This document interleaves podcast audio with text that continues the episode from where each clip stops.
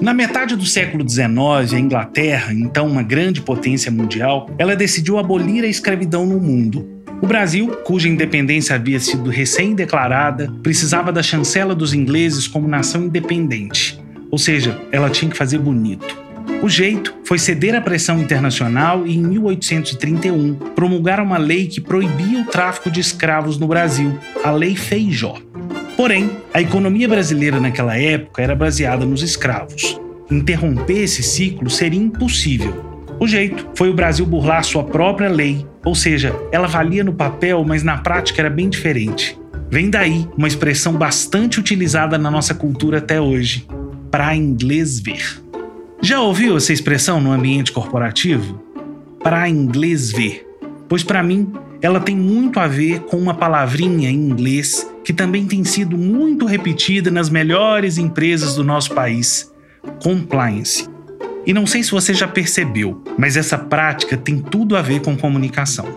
Eu sou Rafael Araújo, fundador da Árvore Laboratório de Comunicação, e este é o Tudo Comunica. Seja bem-vinda, seja bem-vindo.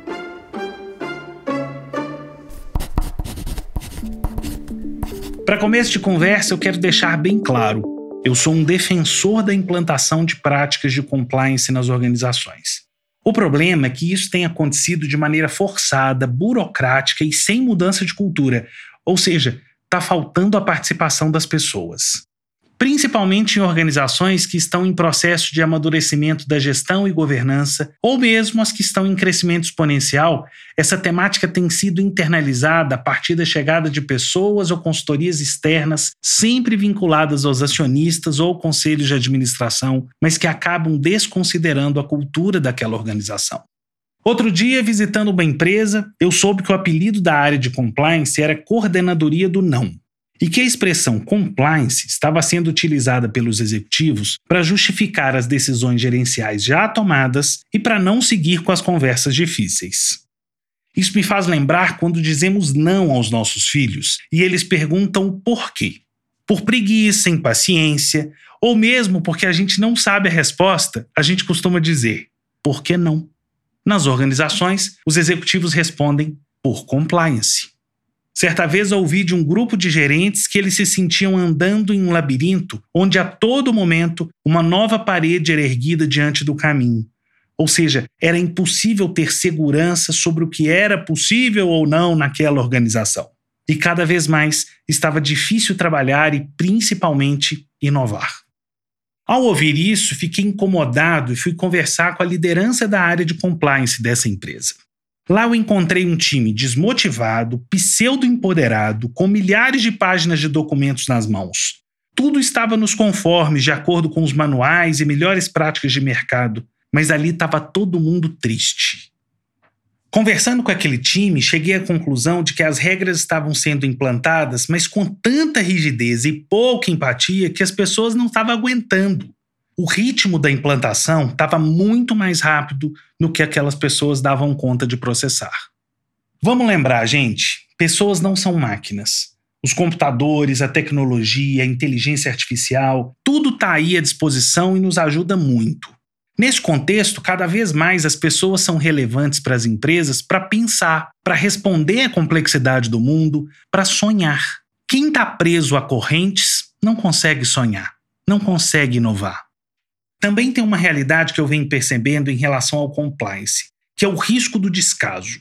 É quando aquela empresa tem tudo lindamente redigido, mas fica somente no papel. A área de compliance não apita em nada. Voltando àquela história, para inglês ver. Ou pior, a empresa fica cheia de jeitinhos. Não seria melhor enfrentar esse problema e fazer regras que realmente sejam factíveis? Isso não acontece do dia para a noite mas todos os dias e novamente com muita empatia. Isso faz sentido para você?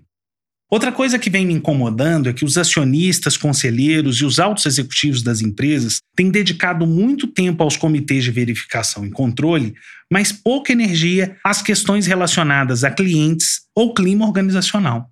Vamos lembrar, gente, os problemas hoje do mundo são humanos.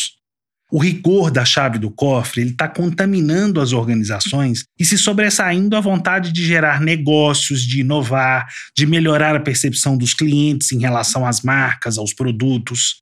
Como consequência disso tudo, eu estou vendo muitas empresas perderem a alma.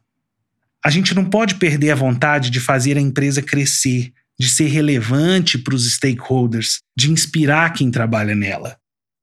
Desde criança, eu tenho que dizer até hoje com os meus filhos, tem um desenho animado que me diverte e me provoca muito. Não sei se você conhece, é o DuckTales, Os Caçadores de Aventura.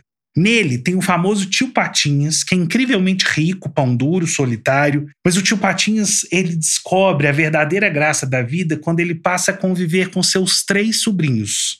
Ele chega a nadar no seu cofre de moedas de ouro como uma piscina. Do velho Patinhas fica a lição. O medo de perder não pode ser maior do que a vontade de ganhar e viver. As empresas precisam se proteger contra os riscos dos negócios, mas a gente não pode perder o brilho, a vontade de fazer, a liberdade que as pessoas precisam para trabalhar, realizar ir além do óbvio. E a comunicação nisso tudo?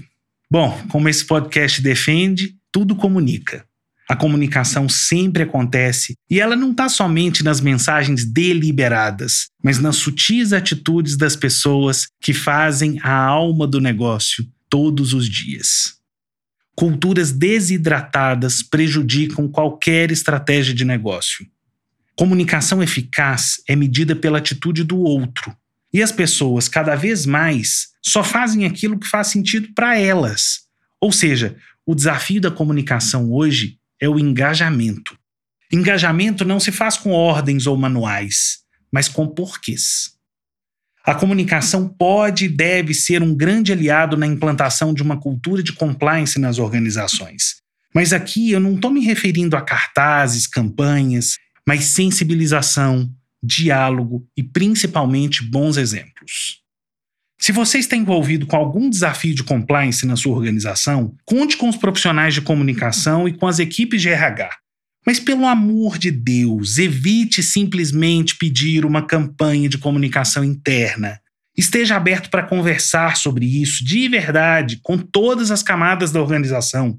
Se uma placa mudasse a atitude de alguém, a gente não teria tantos acidentes nas estradas, os banheiros seriam limpíssimos e os jardins das ruas maravilhosos. Nessa guerra do compliance, todos têm razão. As empresas e as pessoas precisam se proteger, estarem seguras e preparadas para os riscos.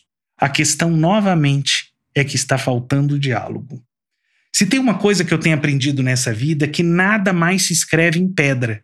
O mundo está mudando de maneira voraz, as pessoas, a sociedade, os consumidores, o jeito de fazer negócios também.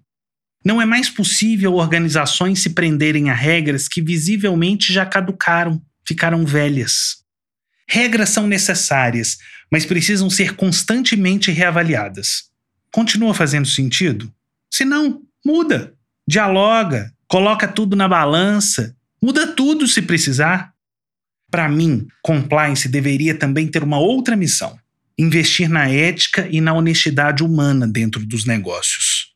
A gente precisa mostrar para a sociedade que agir com correção é a nossa obrigação. Temos que investir fortemente na sensibilização das pessoas, não simplesmente em treinamentos maçantes, mecânicos e que não explicam o porquê. Nos últimos meses, desde que eu resolvi falar sobre esse tema, eu tenho conversado com muitas pessoas, estudado relatórios, lido livros sobre esse assunto. A minha conclusão é que a lógica do compliance é necessária, importante e urgente, mas a maioria das organizações acaba fazendo um uso primário ou até mesmo preguiçoso sobre esse tema. Compliance não é e nem pode ser a coordenadoria do não. Compliance tem que ir além de uma área específica tem que estar em toda a organização, dentro das pessoas e também ser flexível quando necessário. Tão importante quanto ter as regras e processos bem definidos é que essas regras e processos façam sentido para a realidade prática da organização e sejam percebidos como práticas necessárias pelas pessoas que fazem o dia a dia do negócio. Lembre-se, no futuro dos negócios não cabe mais nada que seja para inglês ver. Ficou uma pulguinha atrás da sua orelha? então eu cumpri minha missão. Obrigado, até o próximo. O Tudo Comunica é um podcast da Árvore com apoio precioso da WePod.